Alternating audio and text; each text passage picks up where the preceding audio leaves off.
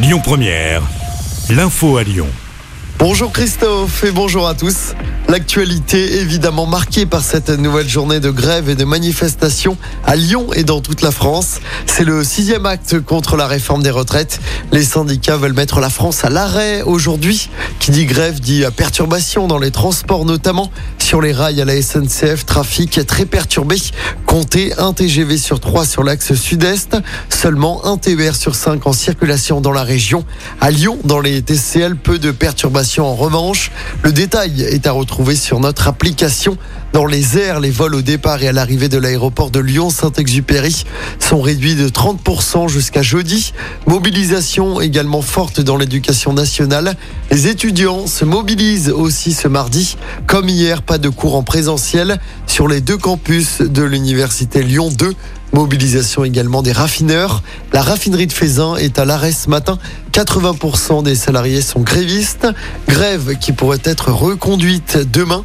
À Lyon, la manifestation partira à 11h de la manufacture des tabacs en direction de la place Bellecour. Dans l'actualité également, cette grosse opération anti-drogue dans l'agglomération lyonnaise. 14 personnes ont été interpellées hier matin à Villeurbanne, dans le quartier du Tonquin. Plusieurs kilos de résine et d'herbes de cannabis, de la cocaïne ont été saisis. Des armes et plusieurs centaines de milliers d'euros ont également été saisis lors de cette opération. Près de 200 policiers ont été mobilisés. Un appel à témoins lancé à Lyon après la violente rixe qui s'est déroulée au Broto le 26 février dernier. C'était vers 3h50 du matin près des boîtes de nuit.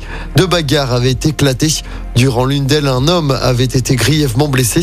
Il est toujours hospitalisé dans un état grave.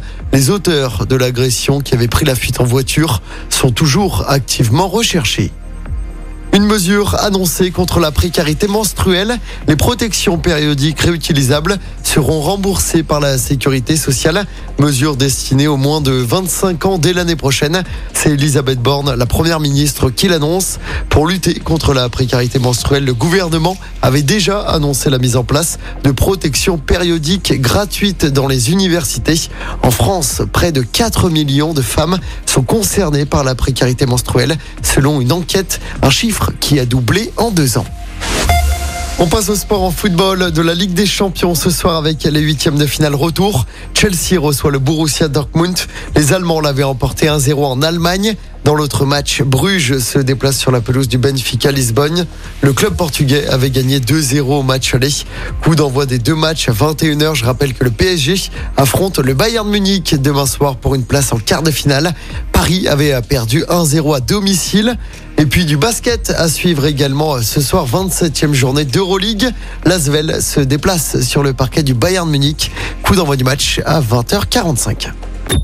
Écoutez votre radio Lyon Première en direct sur l'application Lyon Première, lyonpremière.fr et bien sûr à Lyon sur 90.2 FM et en DAB+. Lyon Première